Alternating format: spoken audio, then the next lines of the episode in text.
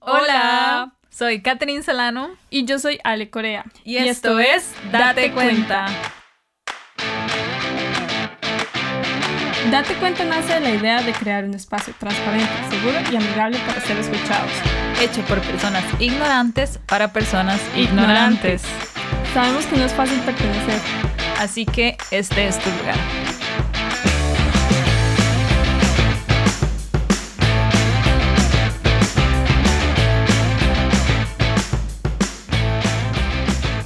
Hola Ale, ¿cómo estás?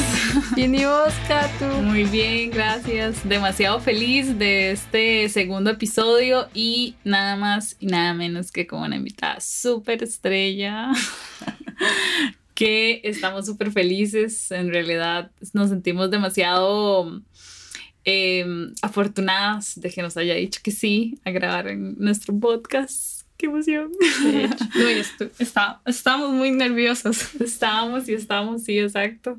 Y mm, sí, es, este, mm, muy feliz también de, ver, de verte de nuevo, Ali, y, estar otra vez aquí en la lucha, haciendo el podcast.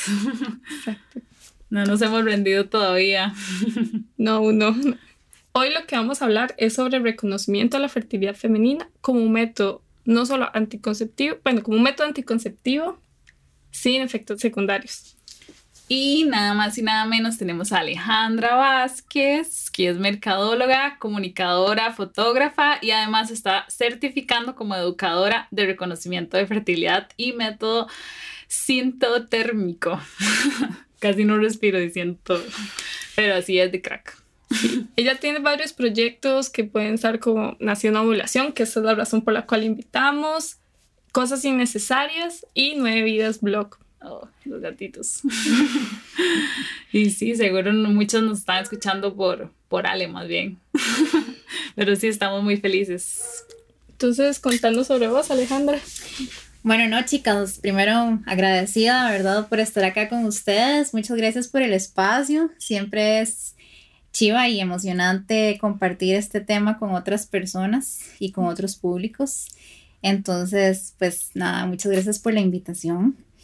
Eh, ¿Qué les puedo contar sobre mí? Bueno, eh, se han dado cuenta, tal vez si me siguen en, los proyectos que mencionaron, ¿verdad? Sobre todo Nación Ovulación, que es el, del que venimos a hablar específicamente hoy.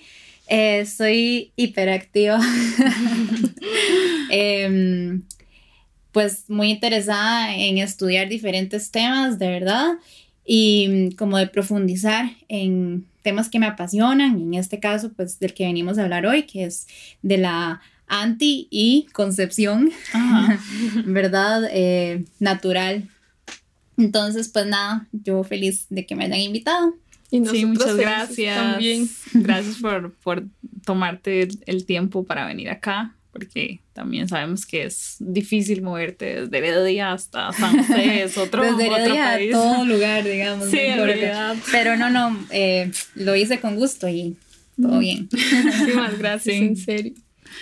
Bueno, entonces vamos a empezar. Me imagino que se están preguntando qué es reconocimiento de la fertilidad femenina.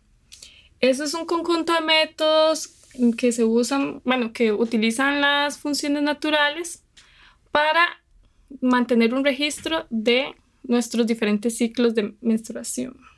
¿Está bien dicho? De ciclos menstruales. Sí, menstruales.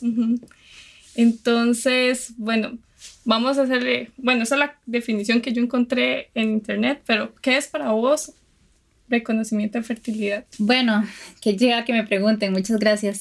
Em, en realidad la fertilidad va mucho más allá que la anticoncepción, ¿verdad? Eso es algo que me interesa que, que un concepto que me interesa como que mejoremos, que, ¿verdad? Como que complementemos, porque con frecuencia eh, pensamos en la fertilidad como si quiero o no tener hijos, si quiero o no quedar embarazada, y va mucho, va mucho más allá de eso. En realidad, fertilidad es si estoy saludable o no.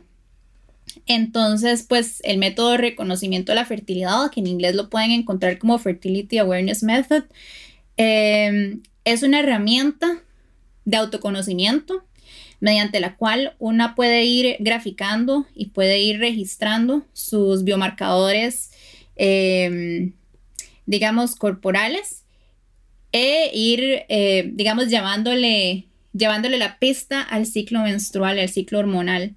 Y mediante este registro y, digamos, mediante el graficar nuestros ciclos menstruales, podemos darnos cuenta de si estamos o no en una, o sea, si tenemos o no salud.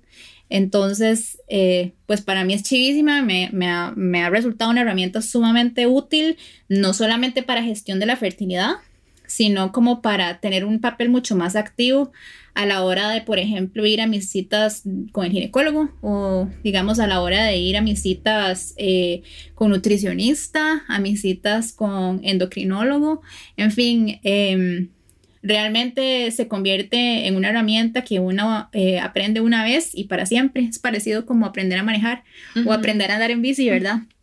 Que es ahí como una destreza que con la que uno no nació, sin embargo puede aprender y puede utilizar a su favor el resto de su vida. Entonces, pues no solamente es un tema de anticoncepción, sino que es un tema de gestión de la salud en general. Sí, me imagino que es como un poquito más holístico, es integral, este, va viendo como varios tipos bueno, es que sí, eh, eh, definitivamente, porque mm, yo siempre digo esto, eh, cuando yo estaba chiquitilla había una Barbie que, que se embarazaba y entonces tenía como una, se le ponía una pancilla y entonces cuando, cuando ya supuestamente nacía el bebé se le quitaba la panza, ¿verdad? Entonces era súper vacilón porque no sé, como que vendía esta idea de que la fertilidad está completamente, no sé, aislada de, de, la salud en general del cuerpo, ¿verdad? Y en realidad está intrínsecamente relacionado. Entonces, pues sí, definitivamente es holístico, ¿verdad? Definitivamente tiene que ver con la salud eh, digestiva, tiene que ver con la salud hormonal completamente, tiene que ver con la salud emocional. Em, entonces, pues sí, o sea, llevarle la pista al ciclo menstrual nos trae muchísimos otros beneficios que tienen que ver más con nosotras mismas y con, con, eh, con nuestra salud general que con, la, que con nuestras relaciones con otras personas, como la anticoncepción. Okay. ok. Me queda como el mensaje de, de que vos cuando ibas al ginecólogo, o sea, también siento que cuando yo voy al ginecólogo, no sé nada de lo que él me está diciendo y me quedo con lo que él dice porque creo que es un profesional de la materia y ya debería de tener razón y ya. Pero mi experiencia con los ginecólogos es como todo lo contrario, como que yo voy, ellos hacen lo que tienen que hacer y después de ahí yo sigo con mis mismos traumas y problemas y dolores y ardor y todo lo que tiene que ver con sexualidad. O sea, no le quiero recargar todo el peso de eso a mi ginecólogo o ginecóloga, pero sí siento como que eso fue lo que nos enseñaron. Desde, desde que somos jóvenes nos dicen como eh, lo principal es que vayas donde un profesional y él te diga qué es lo que tenés y ya después de eso se todo bien. Yo tengo eh, pues esta idea, ¿verdad? De que no necesariamente tendrías que ser profesional de la salud para conocer tu cuerpo, para conocer tu, para conocer cómo funciona en realidad, digamos, eh, todos tus procesos químicos y biológicos, ¿verdad? No deberías de tener un título para poder saber eso. Eh, deberías de tener eh, cierta autonomía acerca de tu propio cuerpo, que es tu territorio, ¿verdad? Y mm, deberías también como de tener un papel más activo, que es algo que yo eh, pues defiendo muchísimo a la hora de, practicar un, Fertility Awareness Method, ¿verdad? O un, método de reconocimiento de fertilidad, porque eh, uno puede llegar con datos a las citas y eso es algo que tiene muchísimo valor. No solamente digamos porque, como decías, para no tener como este papel pasivo, ¿verdad? Y de que, ok, la recomendación es esta, sino porque se trata de tu cuerpo y realmente nadie le va a interesar tanto como a vos misma eh, lo que te pasa, nadie como vos misma puede saber qué pasa, nadie como vos misma puede comunicar cómo te sentís. Y muchas veces eh, no tenemos como las herramientas o la información necesaria para saber qué, comunicarlo, ¿verdad? Para saber exactamente qué es lo que siento, cuál es mi síntoma. Eh, y que cuando vos registras tu ciclo menstrual por medio de un método de reconocimiento de la fertilidad, puedes decir, pues llegando al médico y decirle, bueno, yo por ejemplo he notado que todos mis ciclos alrededor del día 7 eh, o alrededor del día 22 eh, o lo que sea, tengo ciertos síntomas, tengo esto, esto, me pasa esto y esto. Entonces, pues eso le da ya muchísimas más herramientas al médico también para guiarte y ayudarte, ¿verdad? Eh, como decías vos, no, no quiero dejarle todo a él, ¿verdad? Porque tampoco di, bueno, tiene muchísimos otros pacientes, ¿verdad? Sin embargo, si vos llegas ya con ciertos datos, le facilitas muchísimo más el trabajo y también guías vos misma la, la cita, ¿verdad? Hacia el lugar o las respuestas que vos necesitas y querés.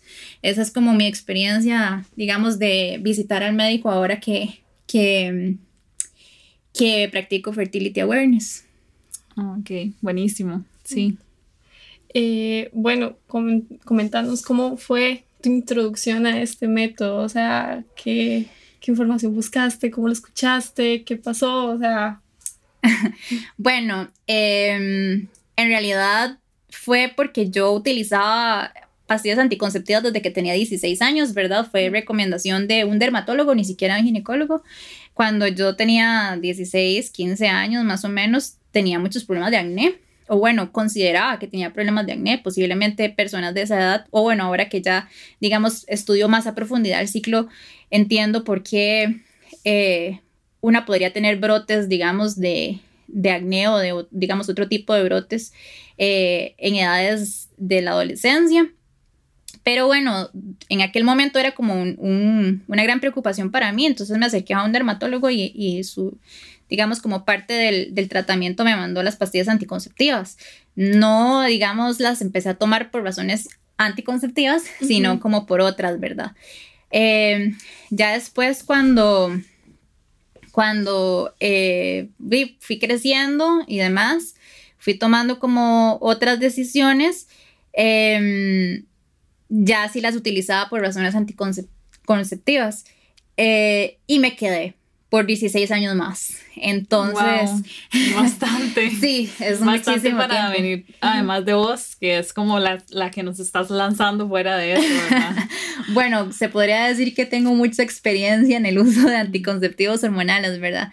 Entonces, pues yo tenía ya tres años seguidos, consecutivos, de ir a mis citas de control normal, a donde mi ginecólogo, porque yo siempre me consideraba una persona muy responsable, o sea, realmente yo... Eh, rara vez he tomado una decisión, eh, ¿verdad?, a la ligera o, he tomado como una decisión sin información, es algo que no, no, no, es de mi personalidad, pero em, ya tenía tres años consecutivos de visitar a mi médico y pedirle, casi que rogarle alguna opción que no fuera hormonal. ¿Por qué? Porque fui teniendo eh, diferentes efectos secundarios eh, a raíz del uso tan prolongado de pastillas anticonceptivas y pues quería otra opción, o sea, casi que quería desintoxicar mi cuerpo, ¿no? Ya sentía eh, una gran aversión hacia las pastillas, me, me, tomaba la pastilla y bueno, o sea, era un, todo un tema para mí, o sea, de verdad, ya no me pasaba los labios, era como, no, ya no quiero más esto, ya. Y tampoco quería tomar una decisión precipitada, no, ¿verdad? O sea, una de las razones por las cuales muchas nos quedamos por tanto tiempo eh, enganchadas a los anticonceptivos hormonales es esta sensación de, abro comillas, eh, seguridad. Eso iba a decir. que nos da de que no vamos a tener un, un, embarazo no planeado, ¿verdad? Que es uno de los grandes miedos que mujeres jóvenes tenemos.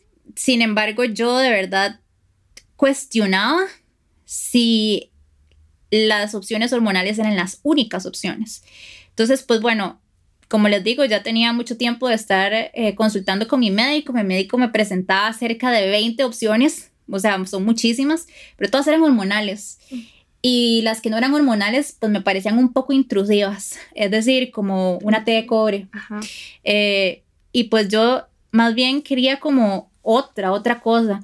Y él me decía, me repetía como, bueno, Dino, lo que, lo que podemos hacer es que o utilizas el método del ritmo y entonces te veo dentro de un mes para tu primera cita de control de embarazo. Y yo no, mm. pero eh, esa no es mi idea, ¿verdad? Yo no, no, no lo que ando buscando, no es lo que quiero. Así que, chicas, de lo que me tocó fue investigar, básicamente, eh, arrullarme las mangas, eh, como dicen, ¿verdad?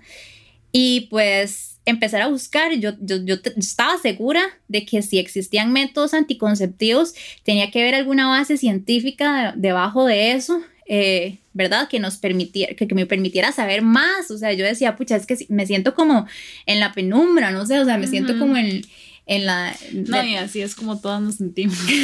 sí, es, es un sentimiento común.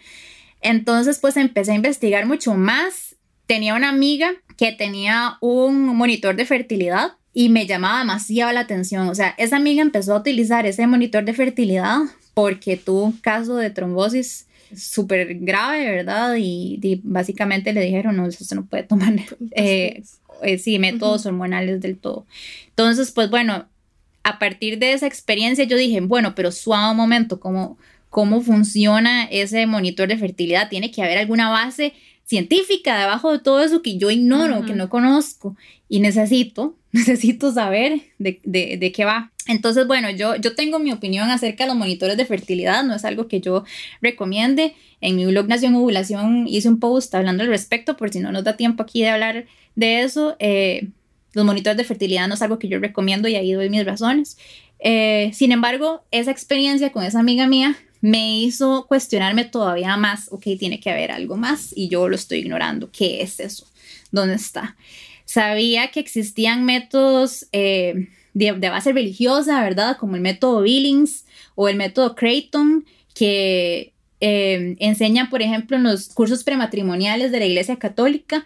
Y yo decía, ahí tiene que haber alguna cosa que yo pueda utilizar que no sea necesariamente de base religiosa, sino que, pues, me dé conocimiento. Eh, y yo lo estoy ignorando, entonces yo necesito llegar al fondo de eso. Y bueno, empecé entonces a hacer investigaciones, empecé a investigar acerca del método Billings, pues me pasó una experiencia que fue que eh, quise llevar el, el, el, curso, ¿verdad? Pero me dijeron, si usted no está casada o si no se va a casar pronto, no podemos darle este método porque lo damos de, de parejas casadas a parejas que se van a casar. Entonces, pues yo decía, no, no, que es esta frustración, yo, yo, yo quiero llegar ahí. Y bueno, así fue como llegué a un libro que me cambió la vida, ¿verdad? Es algo que he mencionado bastante en mis redes sociales, se llama Taking Charge of Your Fertility de Tony Weschler. Eh, si quieren luego les paso el nombre, ¿verdad? Para que lo pongan en las notas tal vez del podcast. Y bueno, ese libro me cambió la vida porque básicamente explicaba todo el ciclo menstrual, que era algo que yo ignoraba completamente, ¿verdad? Y por supuesto, o sea, es que tiene todo el sentido. Si uno no conoce lo más básico, si uno no sabe cómo funciona su anatomía, cómo funcionan sus procesos, no tiene idea entonces cómo controlarlos, ¿verdad? O cómo, cómo hacer un uso, un poco, una gestión más inteligente sobre ellos y tiene como muchísimos miedos y demás. Pero mi experiencia fue que más bien entre más empecé a investigar, entre más empecé a leer al respecto, las cosas me hacían completo sentido. Y bueno, el tema de observarse a una misma, ¿verdad? Que es algo que propone el método de reconocimiento de la fertilidad, pues es algo que con lo que yo no estaba para nada familiarizada. O sea, básicamente yo llegaba, me tomaba una pastilla y me olvidaba eh, absolutamente de todo lo que sucedía en mi cuerpo. Entonces, pues fue un cambio de paradigma súper grande, pero es algo que definitivamente no, no me arrepiento de haber hecho y por eso soy tan vocal también al respecto, porque me parece que es muy importante que uno conozca, ¿verdad?, como, como lo más básico de cómo funciona su cuerpo. Así fue como llegué. No, de hecho, yo tengo una experiencia parecida porque cuando yo tenía como 18 años me diagnosticaron ovarios poliquísticos, entonces me dijeron, tome estas Norgil y yo dije, oh Dios, pero estaba, o sea, quería empezar como mi vida sexual, entonces dije, di, este es el momento, mami, no escuches esto. Pero yo comencé a tomarlas y todo bien se sentía, pero ya las Norgil son muy demasiado fuertes. Entonces me pasaron las Norgil en esas más suaves, no sé qué cuánto, te van a ayudar más. Ok, perfecto. Entonces sigo tomando esas. Ya listo. Me, me, siento como mal, sentía como dolores de cabeza. O sea, usualmente esos síntomas dan como al principio, pero yo más bien como que era como a los cuatro meses que empecé con dolores de cabeza, me dolían las piernas, eh, me dolía como, tenía un montón de venitas rojas y demás por todo el cuerpo. Y después como ya pasé por un montón de pastillas hasta que un día yo literalmente no podía levantarme porque me dolían demasiado las piernas y yo, yo no puedo seguir tomando pastillas anticonceptivas, o sea, me está afectando demasiado. Y ahí eso mismo me pasó, que yo ya no quería tomarlas. Yo me terminé ese paquete cuando, una vez que me comenzaron a doler las piernas, yo nada más me lo terminé porque es lo que siempre recomiendan, como termines el paquete antes de empezar otro.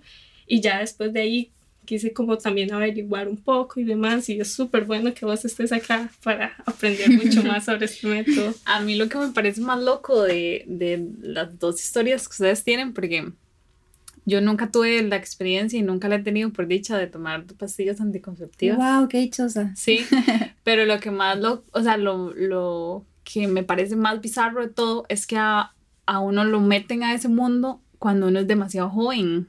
O sea, uno tiene 16, 15 años y, y la generación de nosotros viene súper avergonzada de uno mismo desde esa edad. Es como no nos masturbamos, no vemos pornografía, no hablamos sobre sexo, todo tiene que ser decente como una señorita. Entonces, claro, te agarra un, una persona profesional y te dice que eso es lo mejor para vos a los 16 años, porque ya no vas a tener, no te vas a morir con un quiste y obviamente uno va a caer en eso. Sea, es, es lo, lo más loco y bizarro que ahora que estoy un poquito más grande me parece increíble.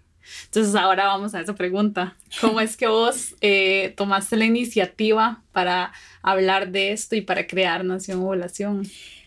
Uf, bueno, y casi que pasó de manera orgánica. Eh, no fue una decisión que yo tomé, fue la decisión me tomó a mí, ¿verdad? Eh, básicamente yo empecé a hablar acerca de este tema en mis redes sociales personales el primer día que yo hice un posteo al respecto, creo que fue un story, eh, me contestaron 16 personas y yo, wow, y todo el mundo era como, ¿qué? ¿Qué está haciendo? Y entonces dejó las pastillas y qué va a hacer? y no sé qué, y tenían como miles, ajá, miles de preguntas y no sé, y no sé qué, o sea, a ver, había como muchísima incertidumbre al respecto y yo dije, hmm, ¿será que este es un tema que genera interés? El segundo día que hice un posteo al respecto, o sea, y fueron como muy, fueron fueron distanciados uno de otro, ¿verdad? Porque era algo como que estaba llevando con mucha cautela también. Ah, conforme iba estudiando el tema, también me iba apasionando y también iba diciendo, pucha, ¿cómo nadie sabe esto? O sea, ¿por qué? Porque Santillana me falló. Entonces, em, pues fui viendo como no solamente la necesidad, sino también el interés. El segundo día que yo hice un posteo al respecto, me contestaron 32 personas. Wow. Y, sí, o sea, fue una cosa muy loca. Una clara necesidad. Sí, unas reacciones ahí, ¿verdad?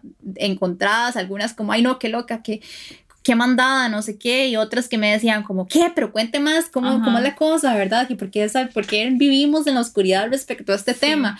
Entonces, pues nada, o sea, conforme yo fui hablando de esto en mis redes sociales personales, eh, empecé a tener como mucha más gente interesada, ya no solamente gente que me conocía personalmente, sino gente que me decía, hey, yo estoy exactamente las mismas, por favor, comparte esta información. No tenía idea ni de dónde empezar, ni, ni, ni, ni, ni dónde podía buscar información al respecto, ¿verdad? Entonces, pues nada, o sea, ya se fue haciendo mucho más grande y bueno, respecto a los dramas que hablábamos al inicio, ¿verdad? Que he tenido. Eh, han habido muchas, muchas opiniones encontradas respecto a este tema. Este es un tema que se puede poner político en dos segundos, ¿verdad? Porque no solamente afecta, digamos, como la parte de, bueno, es una decisión personal, que es algo que, quiero que quede muy claro, ¿verdad? O sea, yo no estoy queriendo imponer eh, mi visión ni, ni, la manera en la que yo eh, he descubierto que quiero gestionar mi fertilidad. no quiero imponérselo a nadie, quiero que todo el mundo sepa, digamos, que tiene la libertad completa. Eh, esta es una alternativa y así la defiendo yo como una alternativa que yo no conocía hasta hace relativamente muy poco y que sé que muchas personas han conocido eh, desde que yo empecé a hablar más al respecto, ¿verdad? Y, y pues me parece que es eh, importantísimo que visibilicemos y que también conozcamos que existen otras, otras formas. No todo es hormonal y no todo, ¿verdad? Lo tenemos que comprar en una farmacia.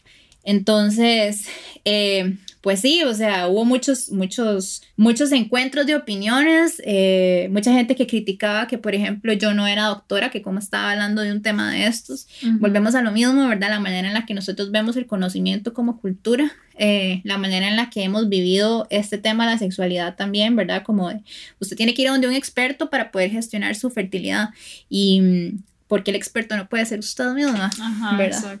Entonces, ¿qué es lo que yo persigo? Básicamente, como que una se convierta en su propia experta de su propio cuerpo, porque no existen ciclos menstruales iguales, no existen cuerpos iguales, no existen eh, una talla que nos queda a todos y todas, ¿verdad? Respecto a este tema. Entonces, por eso yo persigo mucho y, es algo como que, que o sea, que trato como de, de, de vender, digamos, la idea como de usted conviertas en su propia experta de usted misma.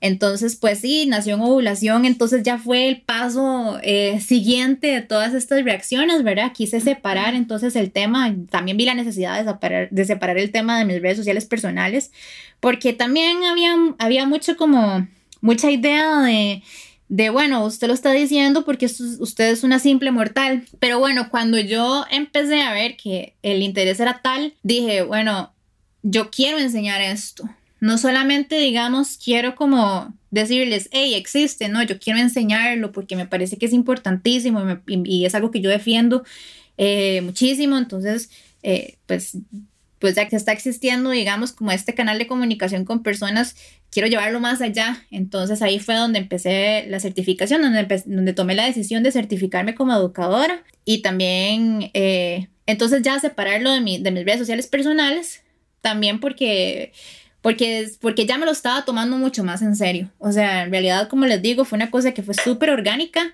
Yo no decidí eh, de, un de, un día para otro, ¿verdad? Voy a fundar Nación Ovulación, sino como que fue que Nación Ovulación simplemente nació, ¿verdad? De la necesidad y el interés de muchas otras personas. Entonces, pues. ¿Y cómo te iba con eso? Con la separación de. Bueno, personal de. Súper bien, súper bien, porque hay. a, ver, o sea, las personas que llegan a Nación Ovulación es porque están interesadas genuinamente en el tema, están, están muy interesadas en conocer sus ciclos, están muy interesadas en conocer más allá de su anatomía, de su biología, de su química, ¿verdad? Entonces ya no solo es la persona como que me conoce personalmente y, y me cuestiona, digamos, como, ¿verdad? Como de, mm, pero o sea, usted no era diseñadora gráfica, usted no trabaja en comunicación. Pero también, o sea, uno va eh, encontrando nuevos intereses en su vida y eh, en mi caso yo no, como les decía ahora, no es parte de mi personalidad simplemente hacerlo de manera precipitada, sino a mí, yo soy una persona de datos, yo soy una persona de ciencia y yo soy una persona responsable sobre todo. Entonces, eh, pues vi que, o sea, dentro de toda la crítica, logré leer también la necesidad de certificarme y de tener como mm. estudios que me respaldaran. Entonces, pues por eso por eso y creo que me ha ido bastante bien, ¿verdad? Porque también siempre doy mis fuentes.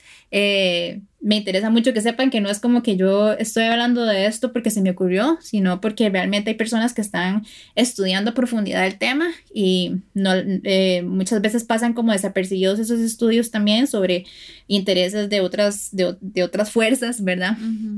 Entonces, pues mm, parte, digamos, de otro de los objetivos de Nación Ovulación es visibilizar que existen otras alternativas y que existen estudios que, que, que son científicos igualmente y que respaldan muchísimo todo, todo esto.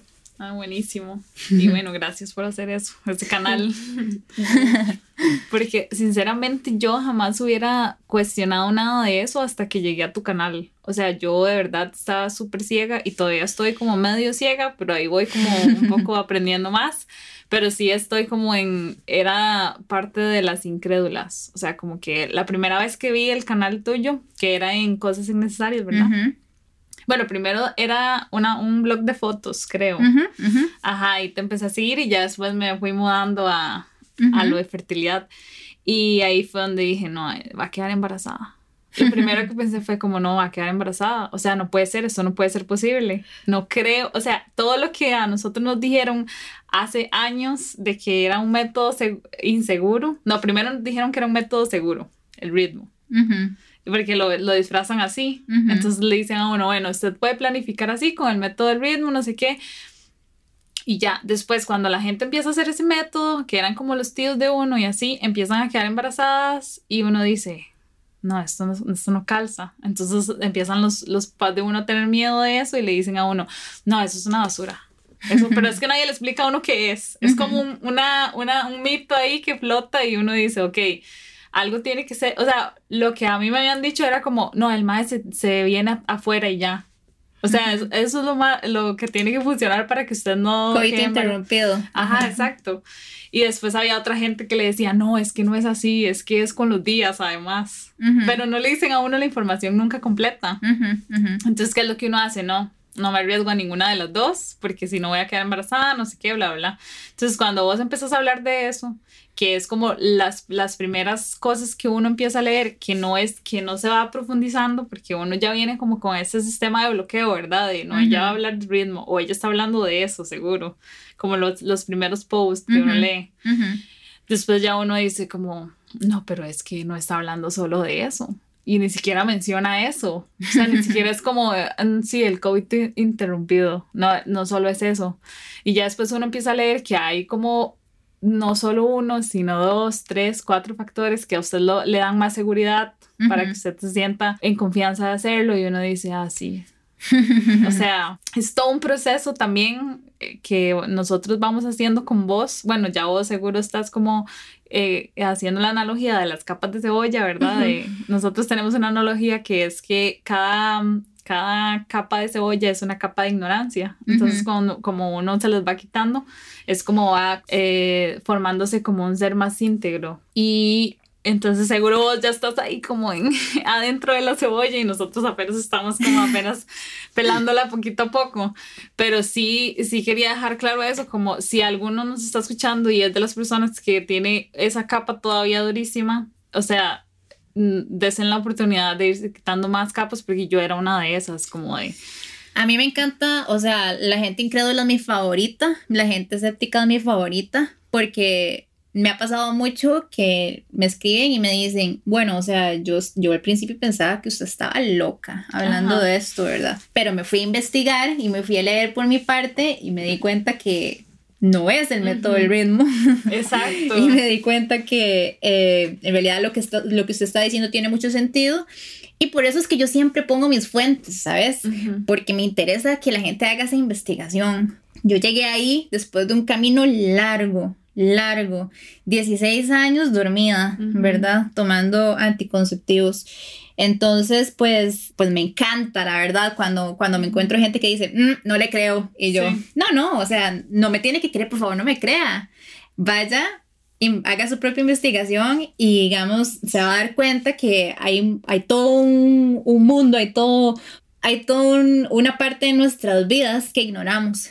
Y, y me encanta, o sea, me parece muy chiva. Yo soy yo soy team incrédula, ¿verdad? O sea, no hay nadie más incrédula que yo. Incluso cuando, cuando mi amiga me hablaba de este monitor de fertilidad, yo decía, ah, no, amiga, espérese, yo necesito llegar al fondo de esto. Sí. No, de hecho, a mí me, me pasó algo parecido. Es que una amiga, ella es muy católica y ella es una de las personas que hace lo del método de Creighton. Ella llevó el curso y demás. Y un día ella me dijo, ay, no puedo salir, tengo que ver mis parejas y no sé qué cuánto. Y yo como, parejas, o sea, yo le pregunté, ¿por qué parejas? Ah, sí, es que yo trabajo para Creighton, me estuvo explicando. Y después ella llegó, me dijo, ah, sí, es una tabla, vos vas poniendo todos tus mocos y no sé qué cuánto. Y yo como, ¿qué tanto uno tiene adentro? O sea, como para llevar una tabla, o sea, y qué tantos cambios, porque uno está tan acostumbrado a, di, casi no veo o si tiene alguna diferencia, fijo, es una infección o estoy ovulando, son esas dos cosas. Pero ella me dice, no, es que usted tiene, por ejemplo, si tiene este tipo de moco, usted tiene problemas en su progesterona, está deficiente de eso. Y después llegó, ay no, y si tiene esto es porque usted tiene estrógenos muy altos o está llegando a tener la parte del estrógeno muy altos y por eso ovula. Y yo dije como, o sea, es de la iglesia. Sí, es lo primero que uno se y yo, No puede ser. O sea, como no, no lo veía como obvio. O sea, yo como, ¿cómo voy a saber a partir de ciertos cambios, todos minúsculos que fijo le afectan un montón de cosas, que, ah, así funciona eso y así es como funciona mi cuerpo? o sea, uno nada más pensando como linealmente, ¿verdad? Esto sirve para esto. Entonces comencé a averiguar, me bajé una aplicación como para estar rastreando eso y demás. Y ya ahí uno, voy aprendiendo, pero siempre hay dudas, siempre es como un mundo un poco difícil de encontrar información, más que todo en español. Sí. Uf, muchísimo. Las únicas informaciones vienen como de la iglesia, más que todo. Y ya en inglés sí es mucho más fácil y demás, pero por ejemplo es muy difícil como encontrar un video full explicatorio de cómo, ah, debería, cómo debería ser sus mocos y qué diferencias. Entonces yo me siento perdidísima en ese mundo. O sea, yo como, ¿qué debo hacer? ¿Qué es todo esto? Entonces explicándonos cuáles son esas bases biológicas, científicas, todas bueno, para ayudar a esos incrédulos a creer. me encanta, me encanta todos los temas que salieron a partir de tu comentario, porque bueno, para empezar, el método Creighton, ¿verdad? Es uno de los métodos de reconocimiento de la fertilidad. Es importante eh, aclarar que Fertility Awareness Methods son muchísimos otros métodos, es un, es un, es un concepto sombrilla, ¿verdad? Que mm, abarca muchos métodos. Yo, por ejemplo, estoy certificándome para método sintohormonal y método sintotérmico. Sin embargo, eh, método Creighton es un método que, sí, como dijiste vos, ¿verdad? De base religiosa, eh, pero también funciona con el registro de biomarcadores. En el caso de Creighton, de moco cervical solamente. Em, a ver, aquí, como te dije, hay mucho que tocar.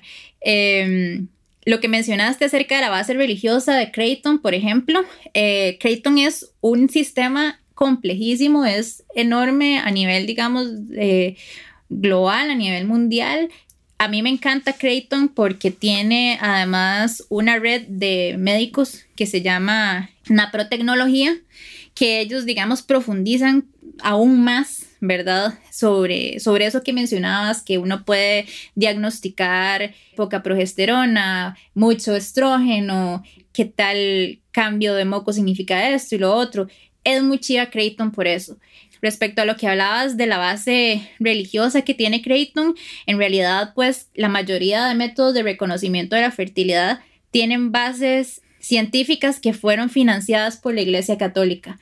Eso es algo que es importante, ¿verdad? Aunque Fertility Awareness Method es un concepto laico que nació en los noventas, más o menos, hay otro que se llama Natural Family Planning, ¿verdad? Que donde entran Creighton, donde entran Billings, que son de base religiosa. Entonces, hubo ahí como en, por allá de los finales de los 80, principios de los 90, hubo como un, una separación de ambos por precisamente la necesidad de lo que les mencionaba al, al inicio, ¿verdad? Como que yo decía, yo quise ir a, un grupo Billings y no me lo permitieron porque no iba a estar, no me iba a casar. Entonces, eh, otras personas identificaron ese tipo de situaciones, ¿verdad? dijeron, bueno, no, este conocimiento debería de estar accesible, disponible para personas que no necesariamente practiquen la religión católica. Entonces, pues ahí, entonces hubo una separación respecto a los natural Family Planning y Fertility Awareness Methods. Pero bueno, como les mencionaba, este, todos estos estudios científicos estuvieron financiados por la Iglesia Católica, pues porque por allá de los años 70, cuando eh, nació, digamos, el tema de la pastilla anticonceptiva, bueno, se puso a la venta la primera pastilla anticonceptiva, pues la Iglesia Católica no, no, no aprueba, digamos, el uso de anticonceptivos, entonces pues necesitaban reaccionar con alguna, con alguna otra medida y a partir de ese momento entonces empiezan a financiar otros estudios científicos.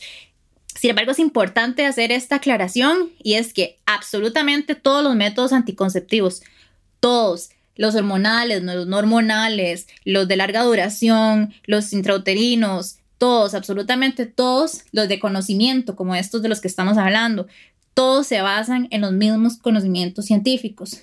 Básicamente, las mujeres no somos fértiles todos los días del ciclo, ¿verdad? Que es un mito que por allá anda, sino que eh, los espermatozoides pueden vivir dentro de nuestro moco cervical cinco días, de tres a cinco días. Entonces, todos los métodos anticonceptivos se basan en esa información, en ese dato. Entonces, algunos métodos, los hormonales, por ejemplo, los, los combinados como la pastilla, lo que buscan es alterar el moco cervical. Igualmente con los intrauterinos, por ejemplo, hormonales, igual, o sea, incluso el intrauterino de cobre lo que hace es modificar el moco cervical para que, digamos, no, no sea un medio hospitalario para los espermatozoides y entonces no se produzca un embarazo. La inyección, el parche, el anillo, todos, absolutamente todos los métodos conocen eso, ese dato tan específico e importante que desconocemos, que es los espermatozoides necesitan un medio alcalino como el moco cervical para sobrevivir. Nosotras, eh, o bueno, las personas que tenemos ciclo menstrual, producimos moco únicamente durante la fase ovulatoria de nuestro ciclo menstrual. Entonces, los métodos de reconocimiento de fertilidad lo que hacen es identificar cuáles son esos días, cuál es esa ventana fértil que nosotras estamos produciendo moco cervical. Entonces, eh, cuando nosotras sabemos cuál es nuestra ventana fértil, ¿verdad? Mediante el monitoreo diario de biomarcadores, como el moco, podemos tomar la decisión de manera consciente, ¿ok? Entonces, yo me voy monitoreando y veo presencia de moco y digo, ok, es un día fértil, ¿verdad? Básicamente, pensémoslo así. Los espermatozoides viven en el esperma. El esperma es un medio alcalino. Nuestra vagina normalmente es sumamente ácida y es un ambiente que no favorece la vida de los espermatozoides, es decir, no pueden sobrevivir ahí. Nuestro cervix está produciendo moco durante todo el ciclo. Lo que pasa es que cuando estamos en un momento eh, de, digamos, de presencia de progesterona, nuestro moco es sumamente ácido y actúa como un tapón en el cervix. Entonces no permite el paso de espermatozoides. Cuando eh, estamos durante la ventana fértil, ese moco, el cervix lo empieza a hacer alcalino por la presencia de estrógeno. Entonces, se parece mucho más a el esperma o el semen. Mm, ¿Ok? Entonces ahí los espermatozoides sí pueden sobrevivir. Entonces pasan de un medio como el esperma a un medio como el moco cervical, en donde pueden, eh, yo digo que es como el Airbnb perfecto, ¿verdad? o sea, ahí... Em, están calientitos, tienen comida, los están tratando súper bien, ¿verdad? Y pueden entonces vivir durante ese tiempo esperando que suceda la ovulación y por lo tanto a permitir una fecundación.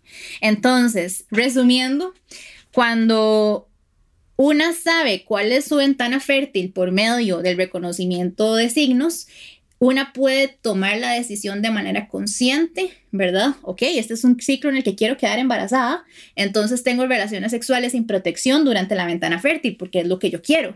Sin embargo, si yo lo estoy evitando, entonces, mediante la información, ¿verdad? De mi propio cuerpo, yo digo, de ahí no, o sea, no, no quiero, entonces tomo mis decisiones. Mis decisiones, ¿cuáles pueden ser?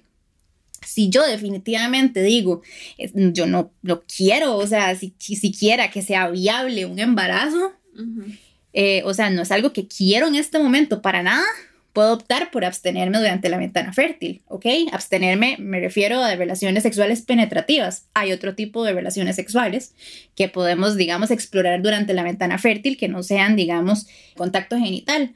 Si yo digo, bueno, y no es lo peor que me podría pasar, entonces puedo utilizar un método de barrera como el condón, pero en ese caso, la efectividad se trasladaría a la efectividad del condón y no a la y digamos no al reconocimiento de la fertilidad, porque sabemos que es el peor momento en el ciclo en donde un condón podría fallar y en donde habría, donde el, este, de fallar, digamos, de romperse o de tener algún otro, algún otro tipo de contratiempo, eh, pues un un embarazo sería sumamente posible. Y si yo digo, de no, o sea, incluso estar estaría chiva tener una sorpresa, entonces puedes utilizar un método como el coito interrumpido que ahora mencionábamos, ¿verdad? Pero entonces tener esa herramienta nos permite tomar decisiones mucho más informadas y conscientes. Entonces, pues, respecto a la efectividad del método, tiene 99.6% de efectividad, es decir, igual que las pastillas. Cuando nosotros lo utilizamos, nos abstenemos durante la ventana fértil, ¿verdad? Ya si vos, por ejemplo, decidís, no, voy a utilizar un método de barrera como el condón durante la ventana fértil, entonces le trasladas la eficacia al condón, como hablábamos ahora, ¿verdad? Que es de 98%. Entonces, pues, básicamente, ¿qué nos sirve a nosotros tener esta información? Pues para tomar decisiones conscientes y, digamos, informadas. Ah, ok, buenísimo, wow. Estoy muy avergonzada de no ser tan estricta conmigo misma. No, no, jamás. No es la idea, no es la idea. La idea no es, digamos, como generarte preocupación, sino generarte intriga, ¿verdad? como de querer saber más. Eso es algo muy chido. Sí, buenísimo. Sí. Bueno, ok, bueno. entonces ya sabemos más o menos como cuál es la ventana fértil, pero ¿podrías explicarnos un poquito más acerca de las fases del ciclo menstrual? Definitivamente, es uno de mis temas favoritos. ok, perfecto. Ok, ahora hablábamos acerca de mm, utilizarlo como método anticonceptivo, ¿verdad? Reconocimiento de la fertilidad, utilizarlo como, como una herramienta de gestión de la salud también. Hay algo que se llama conciencia de la fertilidad, eh, perdón, conciencia del ciclo. Conciencia del ciclo para mí es el paso número uno, es entender el ciclo menstrual a profundidad. Y para entenderlo a profundidad tengo que autoconocerme, uff, de una manera muy, muy, muy, muy rajada. O sea, tengo que tener un compromiso conmigo misma, que en realidad es una relación que dura toda la vida si uno quiere. Es súper chiva. Hay un libro que se llama Wild Power, se los puedo pasar después. Alexandra Pope es, la, es una de las autoras del libro. Ellas hablan acerca de vivir la conciencia de la de perdón, vivir la conciencia del ciclo como herramienta de autoconocimiento, como herramienta de, planeación, de planeamiento, de, para, para, que vos puedas tomar tus decisiones de las actividades que vas a hacer durante el ciclo. Es súper chiva. Pero bueno, básicamente ya lo que proponen es llevar un control acerca de lo que, de, lo que yo voy viviendo a nivel de, enérgico, a nivel anímico, a nivel, digamos, emocional a lo largo del ciclo y eh, proponen, digamos, un, un, sistema de división por fases y por estaciones del año. Ahorita les voy a contar un poco más al respecto. Estrictamente de manera científica, el ciclo menstrual se divide en cuatro fases, ¿verdad? Eh, son dos fases principales, pero podemos dividirlo en cuatro subfases. La fase folicular empieza desde el primer día de la menstruación, o sea, el día de, sangrado, digamos, eh, denso y abundante. Ese día representa el día número uno del ciclo. Ahí empieza también la fase folicular, en donde se empieza, digamos, a madurar lo que eventualmente va a ser el óvulo durante la ovulación. El momento más importante del ciclo es la ovulación, por de ahí el nombre de mi proyecto, ¿verdad? Nación Ovulación. Me interesa muchísimo, digamos, resaltar que, durante, que en un ciclo menstrual no es la menstruación lo más importante, que es generalmente lo que hablamos en la escuela y lo que nos cuentan, ¿verdad? Pero en realidad es la ovulación. Sin la ovulación no habría ciclo menstrual, no, no habría, digamos, como ningún sentido. Entonces, bueno, la fase folicular es la que está, digamos, preparándonos para esa ovulación.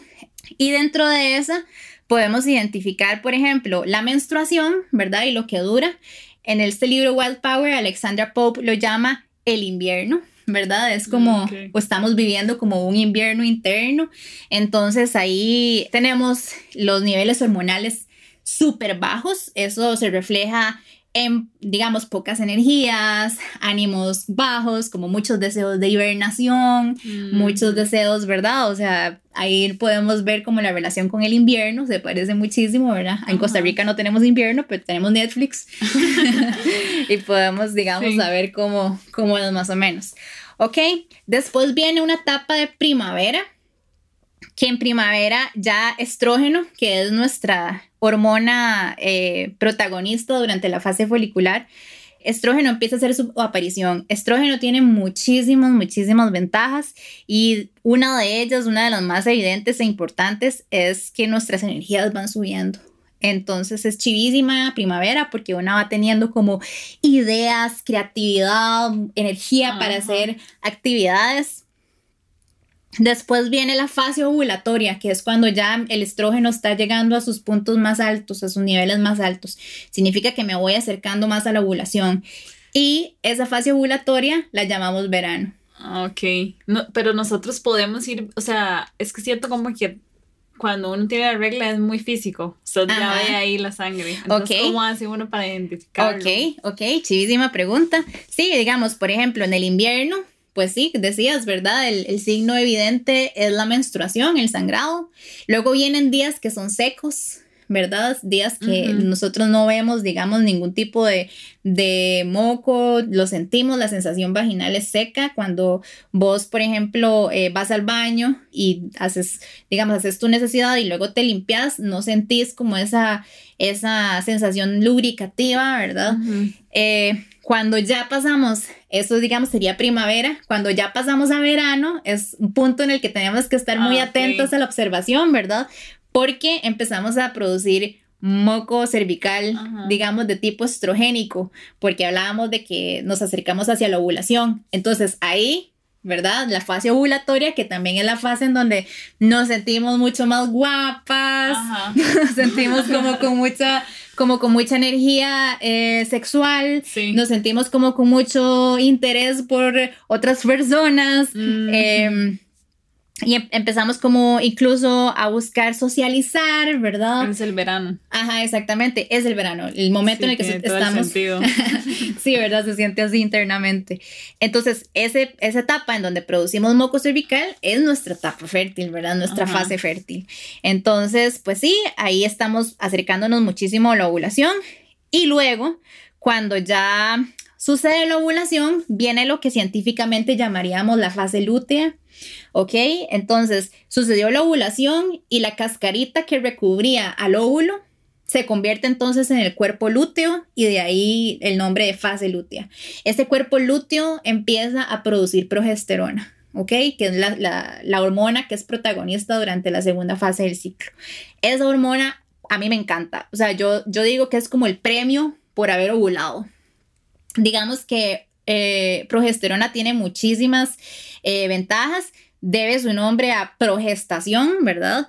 Que en el caso de nosotras querer un embarazo, pues sería una hormona que facilitaría mucho, digamos, la implantación de un óvulo fecundado al endometrio. Sin embargo, si no es lo que andamos buscando, tiene muchísimos otros beneficios. Por ejemplo, es una hormona que calma.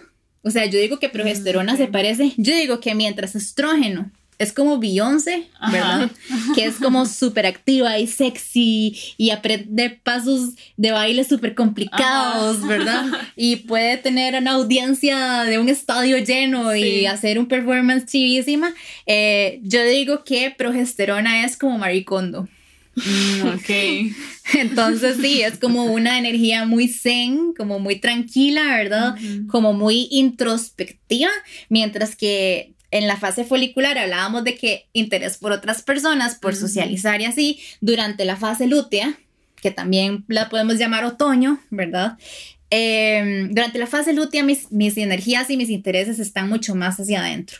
Entonces es súper chiva porque favorece, por ejemplo, a la producción artística, ah, favorece, por ejemplo, a redacción de documentos o cosas en las que vos tengas como que quedarte en un solo lugar tranquila, ¿verdad? Porque pasa mucho, al menos a mí, me pasa muchísimo que durante fase folicular quiero estar afuera y quiero estar haciendo cosas y actividad y no sé qué, pero durante la fase lútea quiero hacer cosas como dentro de mi casa, eh, quiero ordenarlo todo, quiero como... es muy fascinante.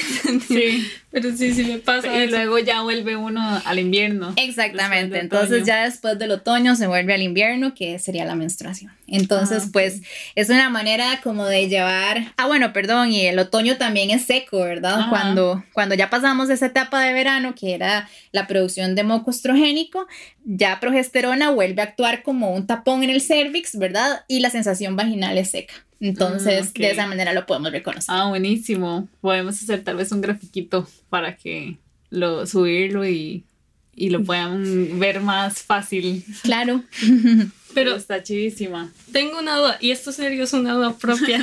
Como yo te había contado, yo, bueno, yo sí planifico, pero siempre me fijo en eso porque di, no tengo el, el conocimiento suficiente, pero sí quiero saberlo, ¿verdad? Entonces, como para conocerme me pareció muy chiva. Por ejemplo, yo en la fase lútea, después de haber ovulado, bueno, mi ovulación no es como muy flexible ni nada, o sea, yo casi no ovulo, siento yo, como que nada más ovulo un día y los días siguientes tengo un moco parecido al del preovulatorio, que es como más crema de manos, como más pesadito y demás, o sea, solo me sale como un día el estirable y ya los demás antes y después sigue como ese pesadito. ¿Qué podría ser? Ok, bueno, ahí voy a meter un poco la cuchara. En realidad vos ovulas solamente un día. Es decir, eh, la ovulación es un proceso hormonal complejísimo. Solamente sucede una vez. Y en realidad una fecundación podría pasar sola, en un rango de solamente de 12 a 24 horas. Hablamos de una fase ovulatoria porque es son los días que estás produciendo moco. Entonces, si vos decís que tenés una ventana fértil que es, es este, ¿cómo se llama? Es corta porque tu producción de moco cervical son pocos días, eh, pues habría que ver a, mucha más profundidad un gráfico, ¿verdad? Como para poder decirte, es esto o es esto otro. Pero por lo general podríamos hablar de que cuando cuando decimos, ay, es que yo soy demasiado fértil, ¿verdad? O hay gente que dice como, ay, no, es que yo soy demasiado fértil. Entonces, hablamos de que hay mucha más eh, producción de moco, entonces hay producción de moco durante más días, ¿ok? Pero en realidad, acordémonos que los espermatozoides pueden vivir durante cinco días en el moco cervical. Entonces, en realidad eh, es porque están ahí como esperando, acuérdense que es el Airbnb, ¿verdad? En donde están esperando al óvulo. Entonces, entre más grande sea, o sea, o entre más, entre más grande sea el rango de días que vos produces moco cervical, hay más posibilidades de que quedes embarazada, puesto que podrías tener relaciones sexuales varios días durante esa, durante esa producción de moco y entonces así eh, duplicar o triplicar, digamos, las posibilidades de que quedes embarazada. Entonces, pues, eh, como te decía, o sea, para entender exactamente qué está sucediendo, tendríamos que revisar tu gráfica. Es importante, digamos, como eh, el registro de datos para poder entonces tener como una observación mucho más específica acerca de una duda puntual como esa. Ah, ok, perfecto. Bueno, aprovechando que están hablando del gráfico, entonces no, tal vez nos puedan mencionar un poco de cómo empezar a hacer un gráfico y cuál es el gráfico, cómo es un gráfico bien, digamos, saludable dentro del organismo de uno y cuál es el que uno tiene que ya empezar a revisar. Ok, bueno, pues em, ese es un tema que nos podría llevar todo un episodio de podcast, ¿verdad? ya se van dando cuenta que el tema es bastante amplio. Em, sin embargo, bueno, hay que, hay que recordar que hay varios métodos de reconocimiento de la fertilidad, hay varios fertility awareness methods. El gráfico va a depender del método que hayas elegido. Por ejemplo, yo eh, utilizo un método sintotérmico no solamente reviso moco cervical, sino que también reviso y registro temperatura basal. Temperatura basal es la primera temperatura del día, es decir, la temperatura en la que está mi cuerpo en completo reposo. En realidad ahí lo que estoy midiendo es mi metabolismo. Entonces, sí, eh, es súper chiva y, y nos da muchísimos datos. Entonces, por ejemplo, mi gráfica lleva registros de moco cervical y lleva registros de temperatura. Entonces, básicamente la, la, base de por qué temperatura o la base científica de, en qué me sirve, de qué me sirve a mí registrar temperatura es porque una vez sucedida la ovulación y, y, y ya el cuerpo lúteo empiece a producir progesterona, mi temperatura basal aumenta. ¿Ok? Tiene sentido, porque si ya pasó la ovulación y eventualmente podría haber habido una fecundación, pensemos en una gallina con sus huevos, ¿verdad? O sea, que está ahí como empollándolos, entonces los quiere mantener calientitos. Básicamente el útero hace algo parecido, ¿ok? Entonces la temperatura sube porque si en el caso de que hubo una, una fecundación, entonces quiere mantener a ese óvulo fecundado, digamos, como calientito y en condiciones. Entonces, cuando hay producción de progesterona, entonces hay un aumento en la temperatura. Llevar un gráfico de estos es, es un tema, ¿verdad? Que, bueno, que requiere muchísimo estudio y requiere también mi recomendación y era como algo de lo que hablábamos ahora de cómo empezar. Sería, bueno, pues ya se van dando cuenta que hay mucho que, que no sabíamos, que no conocemos, ¿verdad? Acerca de nuestro cuerpo. Entonces, pues lo primero sería eh, tener una base teórica importante. Yo, para ser honesta, mi experiencia cambió completamente cuando yo empecé a llevar el método con una educadora. Em, y es lo que recomiendo. O sea, esto se puede aprender de manera autodidacta con libros, como Taking Charge of Your Fertility, como mencioné ahora. Sin embargo, es un proceso que es bastante, o sea, requiere muchísimo estudio. Entonces, mi recomendación sería llevarlo también con una educadora. Entonces, por eso el tema de que yo me estoy certificando para ser educadora, porque reconozco que para esto eh, se requiere una, una teoría, una base teórica importante. Entonces, pues sí, esto del registro de los, de los datos y el registro de los síntomas nos va dando una gráfica, ¿verdad? Y me mencionabas, ok, ¿cómo es una gráfica que se vea saludable? Bueno, ya te conté más o menos cómo son las fases del ciclo, ¿verdad? Y qué es lo que andamos persiguiendo. Andamos, andamos persiguiendo la ventana fértil, ¿verdad? Por medio del moco cervical. Y andamos persiguiendo la ovulación. ¿Ovulé o no ovulé este ciclo? Muy importante. La ovulación es muy, muy importante, es lo, es lo primordial. Entonces, pues un ciclo, eh, perdón, un, un gráfico saludable se vería como en la etapa folicular, se vería con eh, cambios de moco, evolución de moco hacia la ovulación, eh, digamos, de menos a más estrogénico, ¿verdad? Es algo, un tema amplio que podemos hablar después.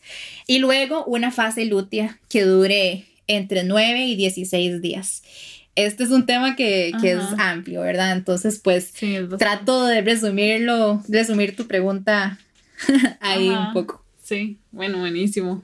Sí, es bastante, es bastante. O sea, escucho como muchas cosas y me, me, causa un poco como de ansiedad incluso.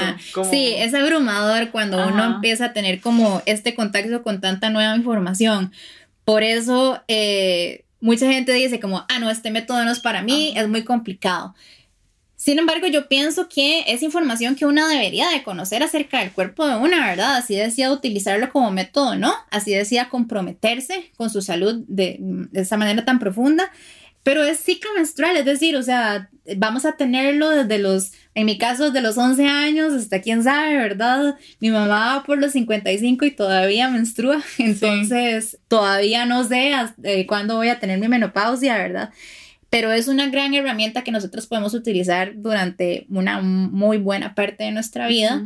Así deseamos utilizarlo como método anticonceptivo, como herramienta de autogestión de la salud o simplemente para conocer más acerca de nosotras, pues yo pienso que es algo que deberíamos de saber.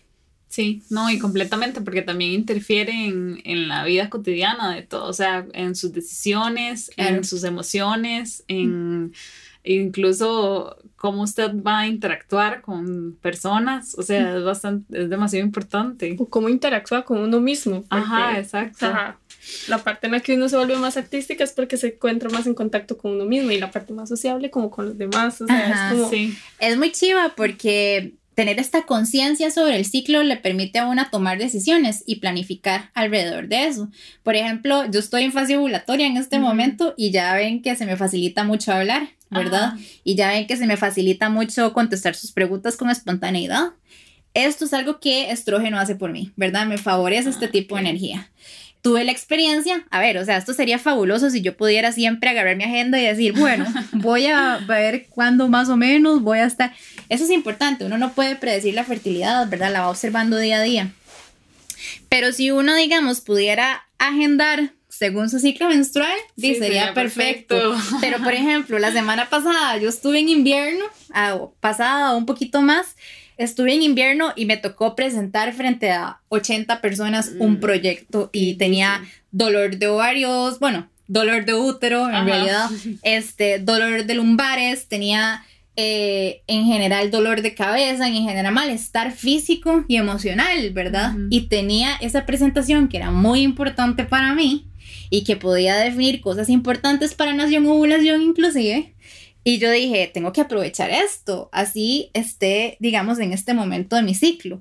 Entonces, tener conciencia sobre cómo me siento yo en ese momento, cuáles son mis síntomas físicos, me permite también fortalecerlos. Sí, me permite, digamos, trabajar alrededor de eso con conciencia. No me voy a exigir lo mismo que me exigiría un día como hoy, que evidentemente me está fluyendo mucho las palabras, ¿verdad? Durante la fase lútea a mí me pasa mucho que yo me trabo o ah, que o que no me vienen tan fácil las ideas. Entonces me trato bien, soy empática conmigo misma y digo, tranquila amiga, estás en invierno, estás en tu menstruación, ¿verdad? Tus energías no son las mismas. Me trato bien, digo, ok, bueno, también es una etapa en la que posiblemente podría reaccionar muy emocional y decir, no, es que yo no sirvo para esto, no, es que no tomé decisiones e-, erróneas, equivocadas, pero en realidad al desconocer, ¿verdad? ¿Cuál es mi estado hormonal en ese momento? Yo puedo prepararme, que eso fue lo que hice. Me preparé muchísimo porque sabía que tenía esa, esa presentación y que tenía que brillar, así no lo sintiera, ¿verdad? Entonces, y me fue súper bien, por dicha, ¿verdad? ¡Qué ¡Wow! ¡Qué dicha! sí, sí, sí. Yo, yo, yo pongo esta, esta metáfora y es como cuando vos sabes que durante el día puede llover. Entonces, si vos eh, ves, no sé, como el cielo y ves como, ah, sí está súper oscuro, salís de tu casa con los zapatos adecuados, te llevas una sombrilla, si tenés una capa te la llevas, y si la lluvia te llega en medio del día, estás preparada y vivir la lluvia de manera diferente a que si vos hubieras salido sin prepararte. Sí, completamente. Entonces, pues, tener conciencia del ciclo es mucho eso también. Sí, es súper importante. Yo es que ahorita estoy haciendo como un viaje retrospectivo así fuerte hacia todos mis ciclos y digo, o sea, como a mí me pasa, yo, yo no llevo un control em, como físico, pero siempre lo tengo como en mente, o sea, como que me conozco muy bien cada etapa de mi ciclo y entonces sé que cuando algo me, no sé, algo pequeño me está afectando mucho, sé, porque, sé que es porque ando como en cierta parte del ciclo. Y entonces inmediatamente pienso como en tres días voy a estar en invierno. O en cuatro días, pero no lo, no lo llevo. eso es lo que quiero empezar a hacer y más ahora después de este podcast. vivo voy a llegar ahí toda fiebre. pero eso es lo que quiero hacer porque es, o sea, siento como que mucho de, y yo soy una persona como más eh, vulnerable a la sensibilidad en todo sentido. Entonces siento que mm, aprender sobre esto y aprender sobre las emociones no solo va a cambiar como mis decisiones día a día, sino como toda mi vida. O sea, como hacia dónde me... Es súper, es súper, o sea, como, como que parece que no, porque es algo muy simple, pero es tan importante como hasta llegar a ser una persona más plena y feliz y, íntegra y estar en el lugar correcto. Sí. Y, o incluso cuando, usted, cuando uno va a tomar una decisión muy importante, como, no sé, irse a, a otro país o y cambiar de trabajo o algo así, eh, saber cuándo tomarla para de verdad tomarla. Sí, es que bueno, realmente yo pienso en el ciclo menstrual como un superpoder interno que una tiene y que puede utilizar a su favor.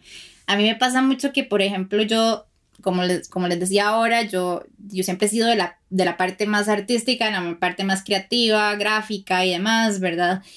Y eh, pues ahora trabajo de manera independiente también. Y hay momentos en el ciclo, eh, perdón, hay momentos en mi, en mi trabajo eh, que no todo es creatividad, eh, a veces me toca hacer facturas, a veces me toca, digamos, como eh, hacer mis, mis pagos de impuestos, ¿verdad? Declarar hacienda y demás.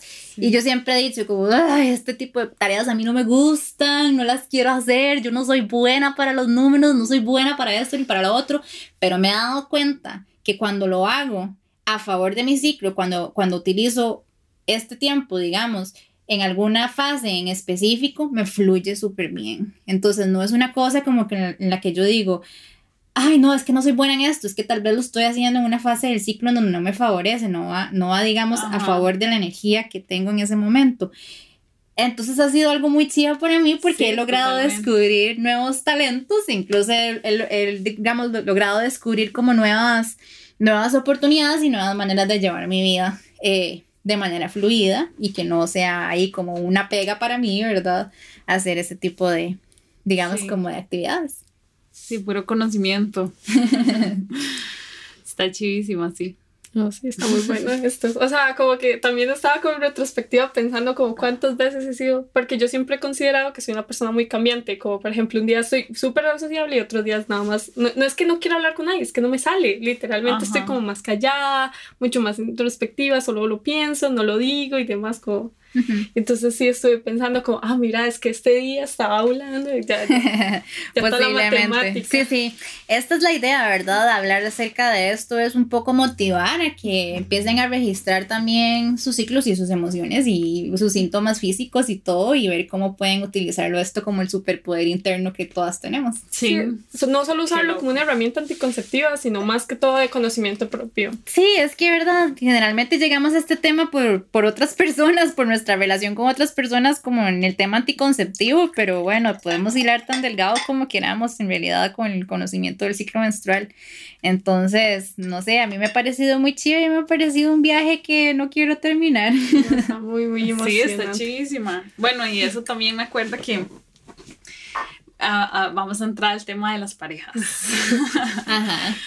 que a mí me ha pasado que en ciertas fases mi pareja sabe que estoy en cierta fase, pero obviamente no puede decir nada porque, ¿verdad? Usted no es mujer. o sea, como uno está... No lo vive. Ajá. exacto. Y además uno está como también en esta onda feminista que, que, que a veces uno todo lo toma como, usted te está haciendo machista. O sea, como dije tal cosa, ah, es porque le va ir la regla y es como, ¿qué? Eso es lo peor que puede decir. O, o sea, como uno tiene todas estas ideas y además que, que le están llegando de, todo, de todos los lugares y así, entonces es como algo muy, muy loco porque ahora que usted lo, lo, lo está diciendo como demasiado fácil, o sea, como, como que lo está conceptualizando muy fácil para mí. Eh, a veces como mi pareja me dice, ya pasa todo, tal vez hay una tormenta, ¿verdad? De ahí catastrófica de invierno o, así, o a veces estoy en pleno verano y es como súper bien y quiero hacer cosas con mi pareja, pero de invierno no, y, entonces como que él ha sabido reconocer muy bien eso. Y me lo ha dicho a veces y yo como no, no. Y después cuando él me lo dice el siguiente mes, ya yo le pongo atención de lo que él dijo y es como si tenía razón. Y ahora digo, qué vergüenza. O sea, como él va a conocer mejor mis fases de ciclo que yo misma. Porque claro, también cuando uno está afuera, uno también ve como las más fácil las reacciones de la gente. No, además que hay como un estigma acerca de las emociones alrededor de la regla, como ah, sí, usted está enojada porque anda con la regla. Bueno, alrededor del ciclo menstrual, usted está enojada porque anda con la regla o, ah, está demasiado sensible porque anda con la regla. Entonces, ya uno le entra como, tengo estos cambios porque simplemente soy mujer, entonces me lo, o sea, como que me lo imponen, ¿me entiende? Como usted debe sentir estos cambios y eso está mal, usted debería ser una persona normal, como que siempre hay que hacerlo en función de básicamente que todo lo que consumimos en nuestra vida, medicamentos y demás, está base a los hombres, porque no, hacen, no hacen pruebas de medicamentos con mujeres porque tenemos ciclos cambiantes. Entonces tienen que tomar en cuenta eso.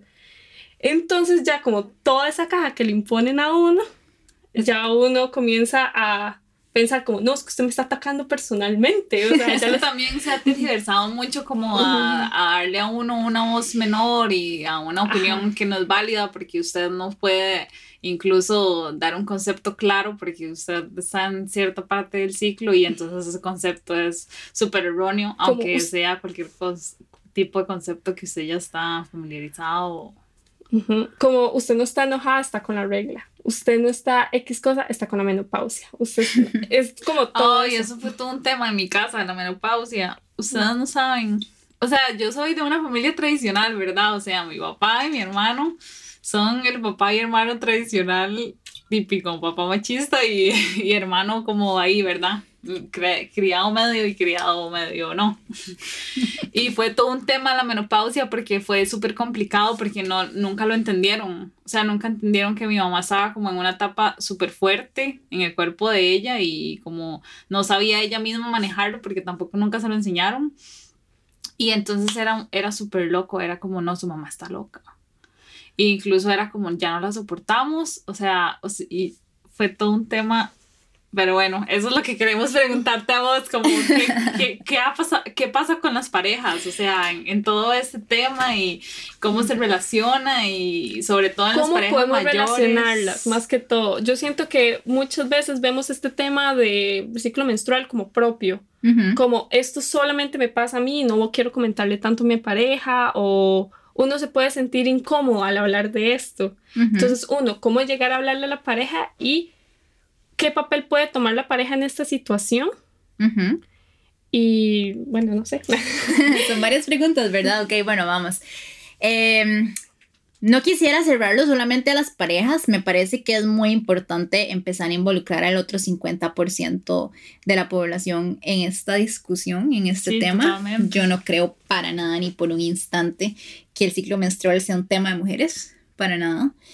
Creo que una buena manera de hacerlo, o me parece que ha sido una buena práctica en mi caso, es que en el momento en el que yo me empiezo a conocer a mí misma, puedo empezar a comunicar acerca de lo que ¿verdad? De lo que siento, de lo que estoy pasando, puedo, puedo, se me facilita mucho más decir, ah, sí, es que bueno, lo que, lo que me está pasando es que hormonalmente estoy en este punto y entonces eh, estoy aquí.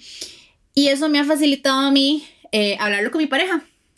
Y él también ha ido notando cosas como en tu caso, ¿verdad? Que, que, me decías que tu pareja ha notado cosas de vos durante X y Y fase del ciclo. Creo que sí, creo que el autoconocimiento es súper clave en esto. Eh, le va dando a uno herramientas para comunicarlo.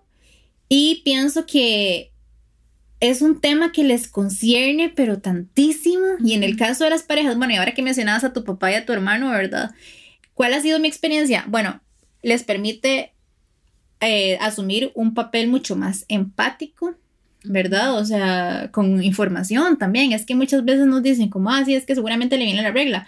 Es la información que tienen, ¿verdad? O sea, no, no, tal vez si tuvieran mucho más datos no dirían algo tan insensible y tan, y tan digamos, tampoco, tampoco, digamos, eh, tan falta de sensibilidad durante el peor momento el que lo pueden decir y que ahora le causa tanta cólera, ¿verdad? Sí, claro. Eh, pero bueno, a mí, que yo que tengo pareja y que vivo con él y que, y que llevo mis controles del ciclo con él a la par, es muy evidente, ¿verdad? Yo le voy comunicando como, ay, es que, bueno, estoy en invierno, entonces, o bueno, ya, ya me vino la regla, ya, ya me bajó, entonces él sabe muy bien qué puede esperar acerca de mí. Una cosa que nos dicen mucho es como, ay, es que ustedes son muy hormonales y muy emocionales y súper cambiantes. Pero cuando ya una va teniendo conciencia del ciclo, en realidad es mucho más, esos cambios son mucho más predecibles, ¿verdad? Son mucho más controlables. Cuando uno está consciente puede también, como les decía, comunicarlo. Eh, ya él sabe también como qué esperar de mí durante la menstruación. Yo sé qué esperar de mí durante la menstruación. Durante mi primavera, ¿verdad? Él sabe qué esperar, sabe que ando hiper activa, ¿verdad? Sabe que es el momento en el que me fluyen, pero ideas, pero como si fuera un río así, ¿verdad? Yo, ay, quiero hacer esto y quiero hacer lo otro y no sé qué, y, yo, ¿y a dónde está todo el mundo? Salgamos y no sé cuánto y hagamos planes y la otra semana y, y el fin de semana, ¿verdad? Entonces es vacilón porque ya él sabe eh, que puede esperar esas cosas de mí y yo también se las comunico, es como, ay, sabes, es que ya estoy en primavera, o sea, ya estoy sintiendo el estrógeno así, boom, ¿verdad? O sea, salió como un carrito de Hot Wheels, así. Entonces es chiva porque él también puede tener como esas interacciones conmigo, ¿verdad? Que dice, ah, sí, bueno, di, hagamos tal cosa. El otro día hablamos de que queríamos ir a pasear, vamos a pasear, eh, jale a escalar, jale a subir a Pico Blanco, ¿verdad? Una cosa así, porque sabe que tengo las energías, que tengo los ánimos, que además de todo ando como hiperactiva y es una manera en la que puedo canalizar mi energía, ¿verdad? Cuando estoy en ovulatoria, bueno, él sabe que estoy especialmente interesada en él, ¿verdad? A veces pasa a la par mía y yo, ay, qué rico que oles. Y él, bueno, igual que siempre, y yo, no, yo es demasiado rico. O, estamos viendo tele y yo estoy súper acurrucada, ¿verdad? Y yo, pero venía, mi cariñito. Y él, pero wow, que lo, ay, estás ovulatoria. Y yo, ajá. Ayer me pasó, de hecho, digamos, como que estábamos viendo tele y eso me pasó y me hace, wait a minute. O sea, ya, ya sé lo que está pasando. Y bueno, y después cuando estoy en fase lutear, ¿verdad? Que más bien es como, ¿quieres salir hoy? Y yo, yeah, ok, pero déjale el cine. ¿Verdad? Como hagamos algo más tranquilo.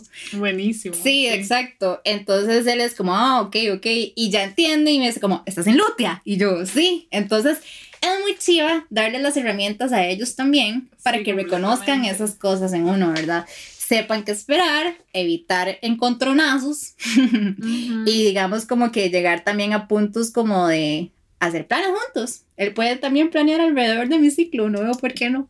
Está. En realidad, digamos que me parece que es una buena manera de involucrarlos en el tema, es una buena manera de que ellos desarrollen empatía.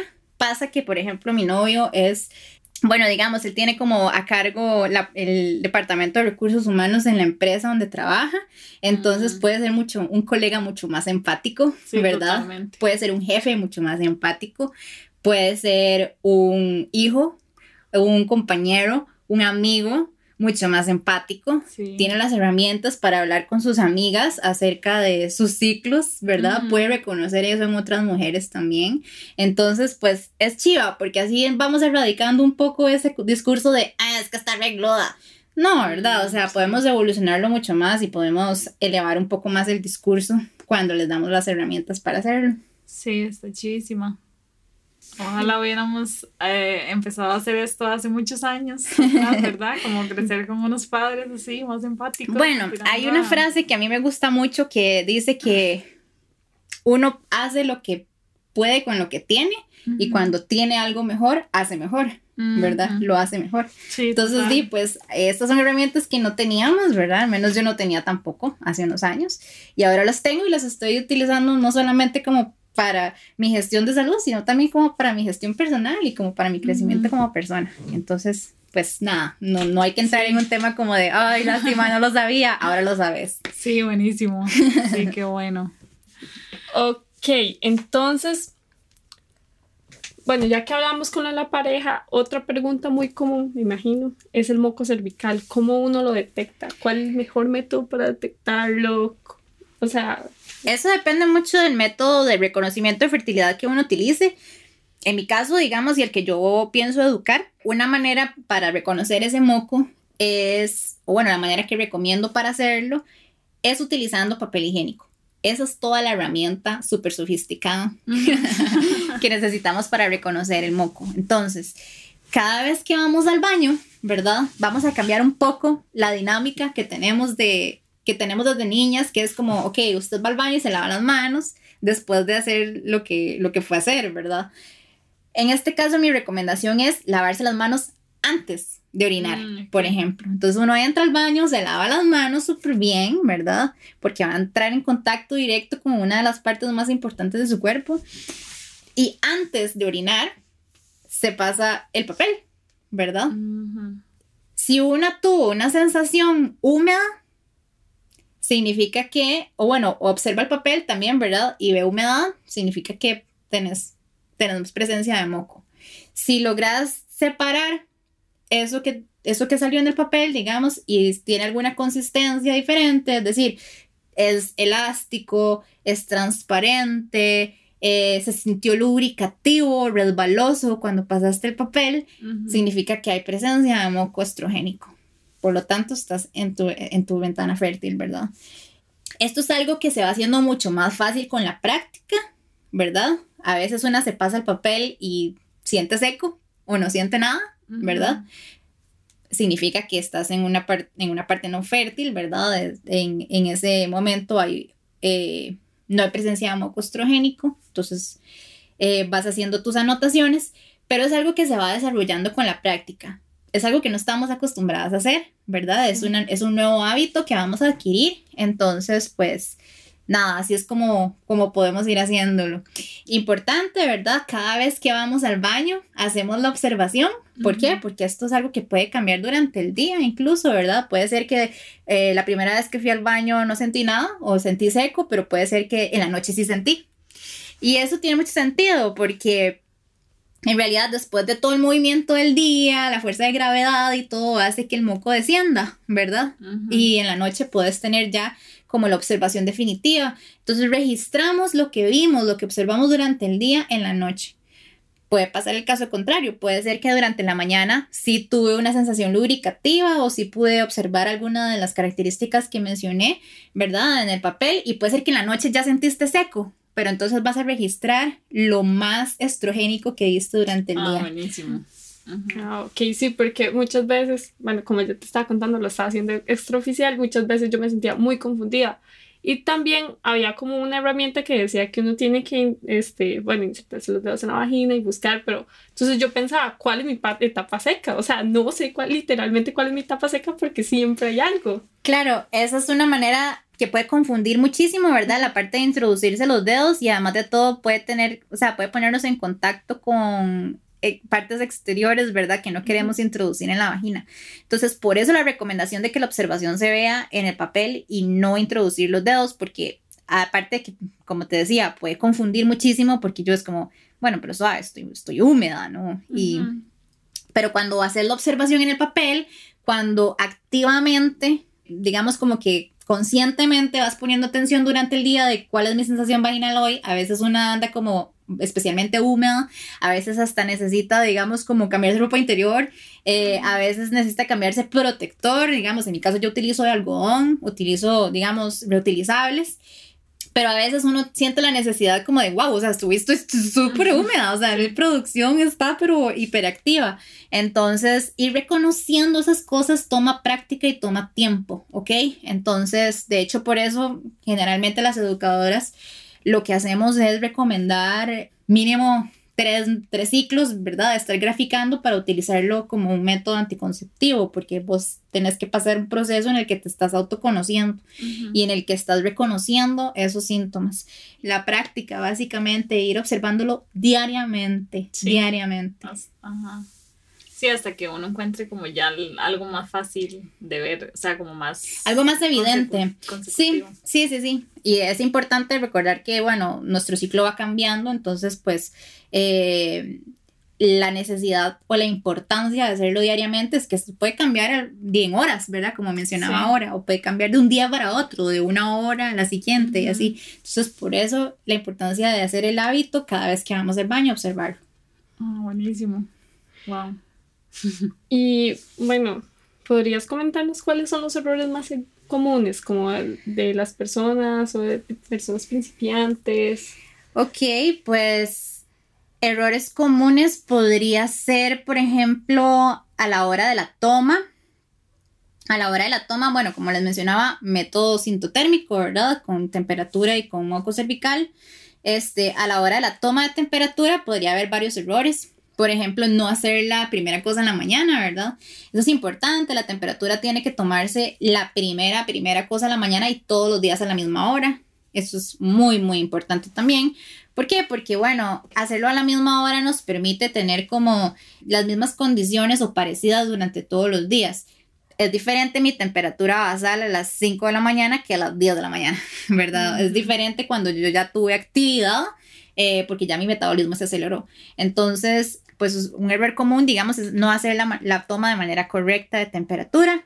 La toma correcta es todos los días, primera, primera cosa, cuando en la mañana abro los ojos e inmediatamente me tomo la temperatura antes de darme vuelta, antes de ir al baño, antes de volverme a ver el teléfono, ¿verdad? No, o sea, primero la temperatura y después ya seguís tu día. Incluso a mí me pasa mucho, digamos, yo me tomo la temperatura a las 5 de la mañana y a veces no me tengo que levantar tan temprano. Entonces tomo la temperatura, anoto el dato, sigo durmiendo como si nada. Pero es importante que la toma se haga así. Entonces, bueno, un error común podría ser ese. Otro error común podría ser hacer la, observación de moco, ¿verdad? Eh, como lo mencionábamos ahora, o sea, introducir dedos y así, eso puede confundir muchísimo. Después, no registrar los datos, no hacerlo de manera diaria, ese es otro error que podría aparecer por ahí. Y bueno, culpable, eh, culpable, sí.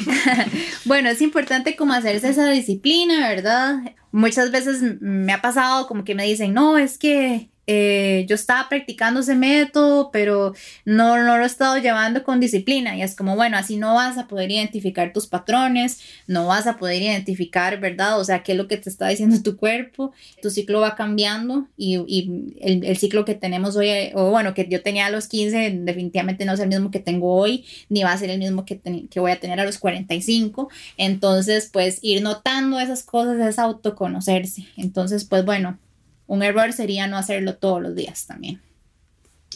Ok, buenísimo. Em, Siento que he aprendido demasiado hoy, ¿verdad? Estoy con la cabeza hasta que me duele. Después, creo que una pregunta muy importante es como las personas que nos están escuchando y todavía no creen en esto, pero quieren empezar a hacerlo poco a poco. Entonces, ¿cuál sería ese primer paso? Ok, bueno, ahora mencionamos la importancia de tener una base teórica, ¿verdad? Yo recomiendo muchísimo los libros. En mi, en mi Instagram de Nación Ovulación hay una historia destacada que es libros. Ahí pueden ver, digamos, toda la bibliografía que yo utilizo cuando hablo acerca de este tema. Me parece que es muy importante, sobre todo quiero recomendar un libro que se llama Cómo mejorar tu ciclo menstrual de Lara Bryden. Es una doctora que ha estudiado el tema profundidad es chivísimo además, o sea, yo pienso que debería de ser obligatorio para el MEP. Sí, totalmente. Realmente sí, es muy bueno.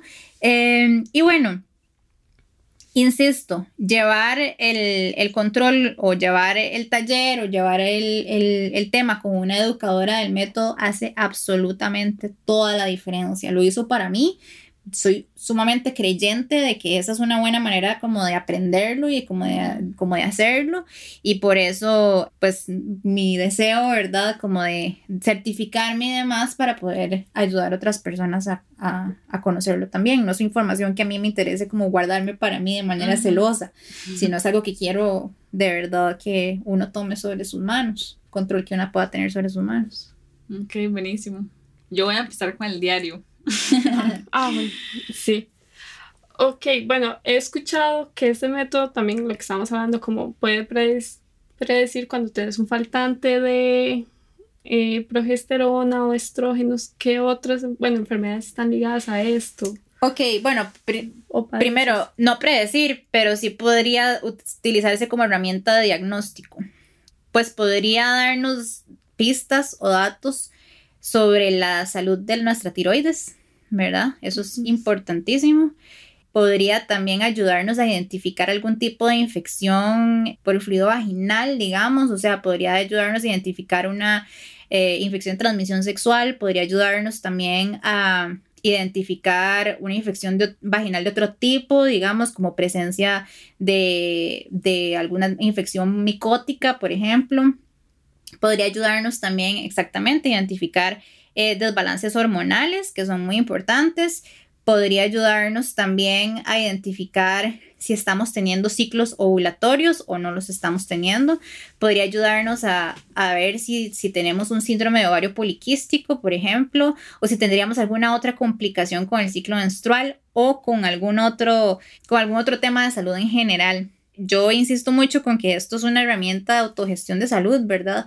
Incluso yo me he dado cuenta por medio del registro como, uy, mira, ¿será que me voy a resfriar?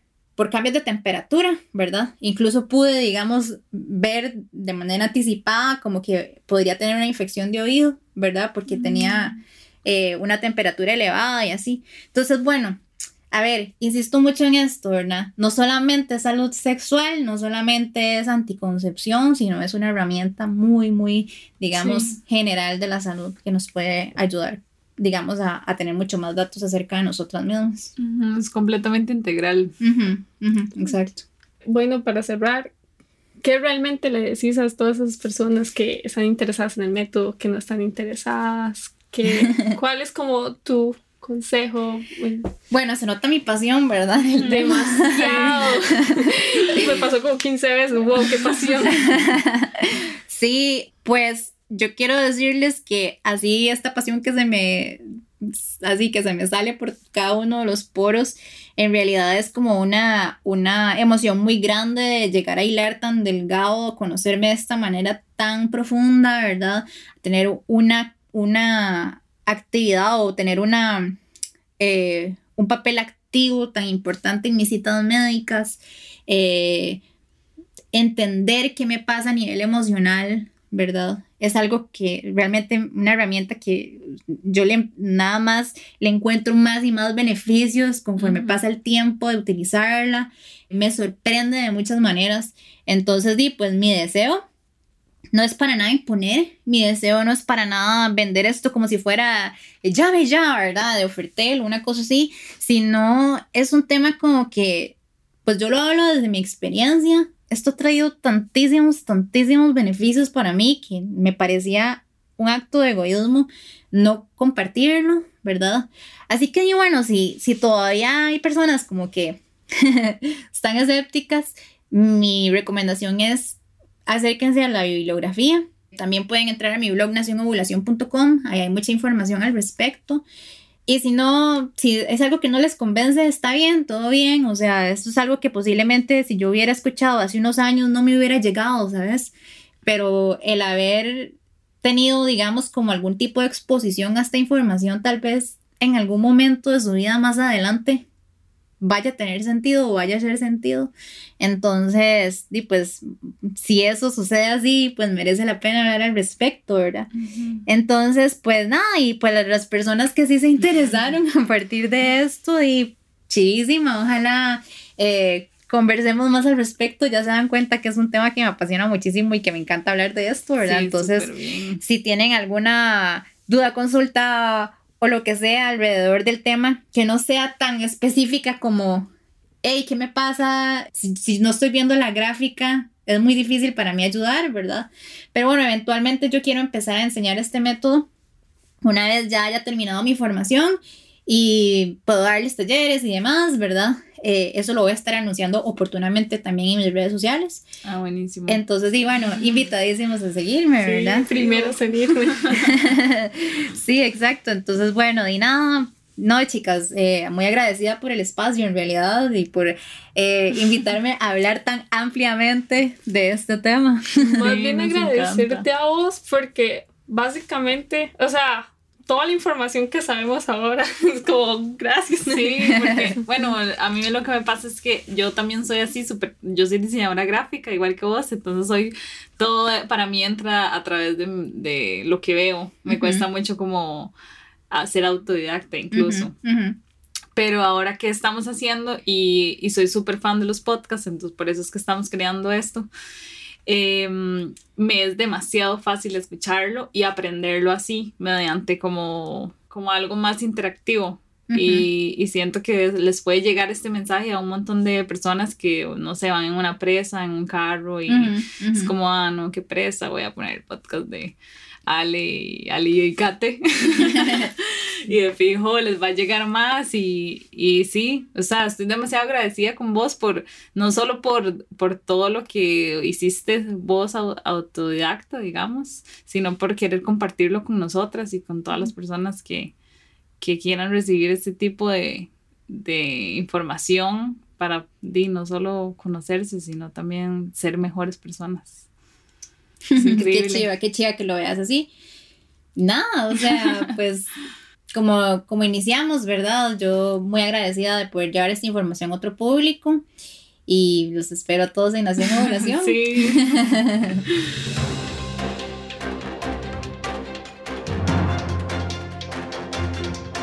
14.7 de los embarazos en Costa Rica, las madres rondan entre los 12 y 14 años. Este es un dato brindado por Semanario Universidad. Preguntas del público. ¿Cuál es el mejor termómetro? Uf, bueno, eh, el mejor termómetro para medir la temperatura basal en realidad no es una decisión que una, tenga que tomar eh, según precios, según características o lo que sea, sino que mi recomendación es empezar con algo básico, ¿verdad? Em, en Amazon se compran eh, termómetros basales. Es importante eh, hacer la aclaración de que si uno va a la farmacia y se compra un termómetro digital no es lo mismo, necesita un termómetro basal ah, y se consigue en Amazon.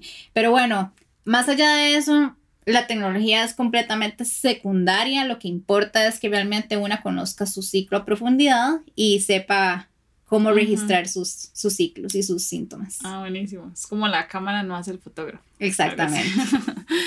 Eh, ¿Cuál es el mejor método anticonceptivo no natural? Bueno, esta respuesta va a estar completamente sesgada, ¿verdad? Puesto que yo eh, soy educadora del método sintotérmico de reconocimiento de la fertilidad y para mí ha sido toda una llave a un mundo nuevo de conocimiento. Entonces, pues para mí, es el de registrar sus ciclos. Em, sin embargo, bueno, hay otros métodos, ¿verdad?, que no son hormonales. Em, podemos hablar de los métodos de barrera, podemos hablar del condón masculino y femenino, podemos hablar también de este, la T de cobre, que no es hormonal, es invasiva, yo es algo como que no, em, digamos, recomendaría eh, de primera entrada, puesto que siempre va a representar un cuerpo extraño en, en, nuestro útero. Sin embargo, es una opción, ¿verdad?, que no es hormonal y que podría representar algunos beneficios para algunas personas, así que la decisión es bastante personal. Ah, ok. ¿Qué acciones interfieren en nuestro ciclo? Ok, bueno, pues en realidad es importante recordar que no somos robots, ¿verdad? eh, hay muchísimos factores que podrían afectar nuestra ovulación. Eh, no dormir bien, no descansar correctamente, eh, afectaría nuestro, nuestro eh, ciclo circadiano, entonces pues afectaría también nuestro ciclo hormonal.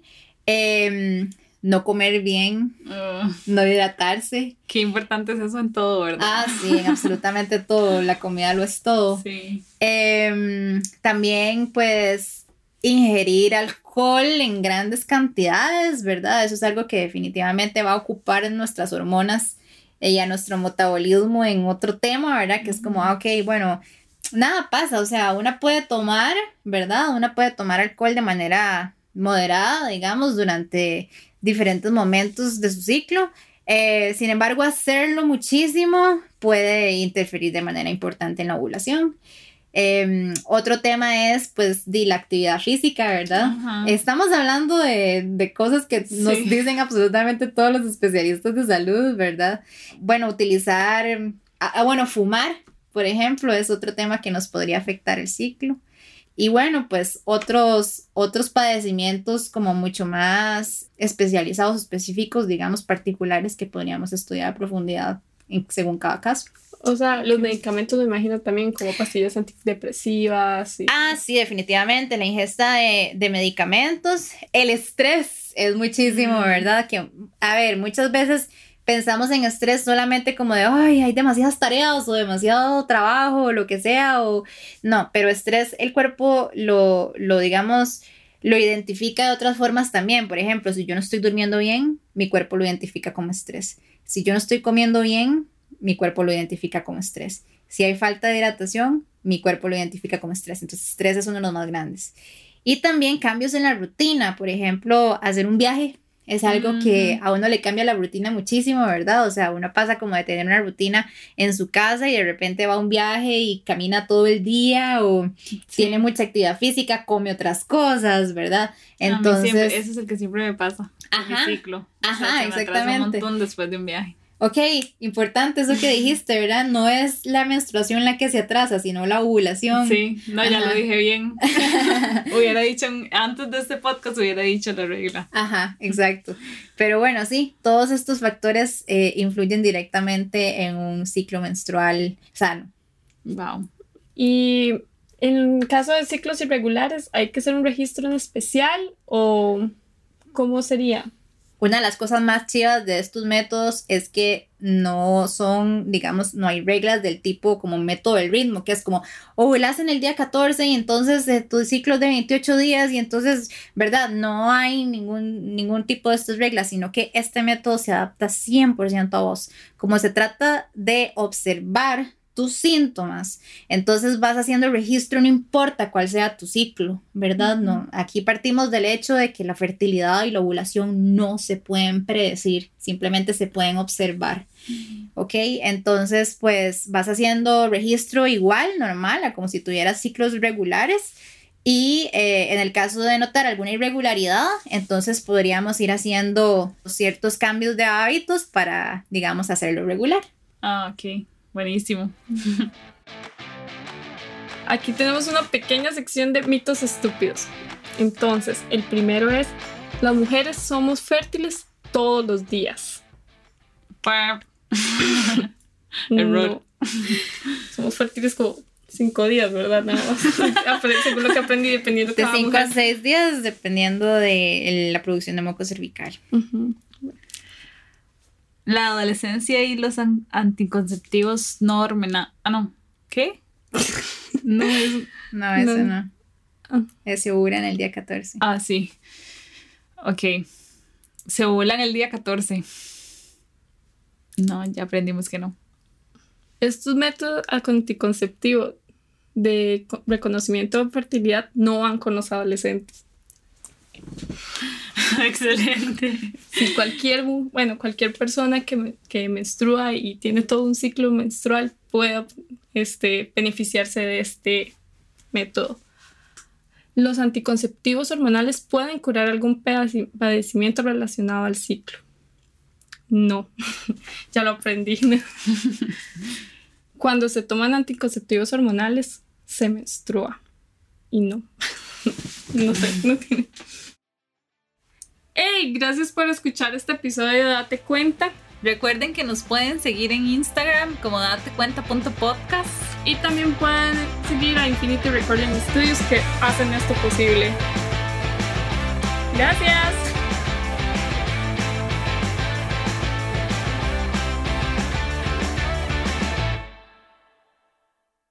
Hola chicos, les tengo un chisme porque para el próximo episodio vamos a tener una invitada súper especial y vamos a hablar sobre el plástico de un solo uso y el poder que tenemos nosotros como consumidores. Además, nos va a servir un poquito para motivarnos a ser unos generadores responsables de residuos.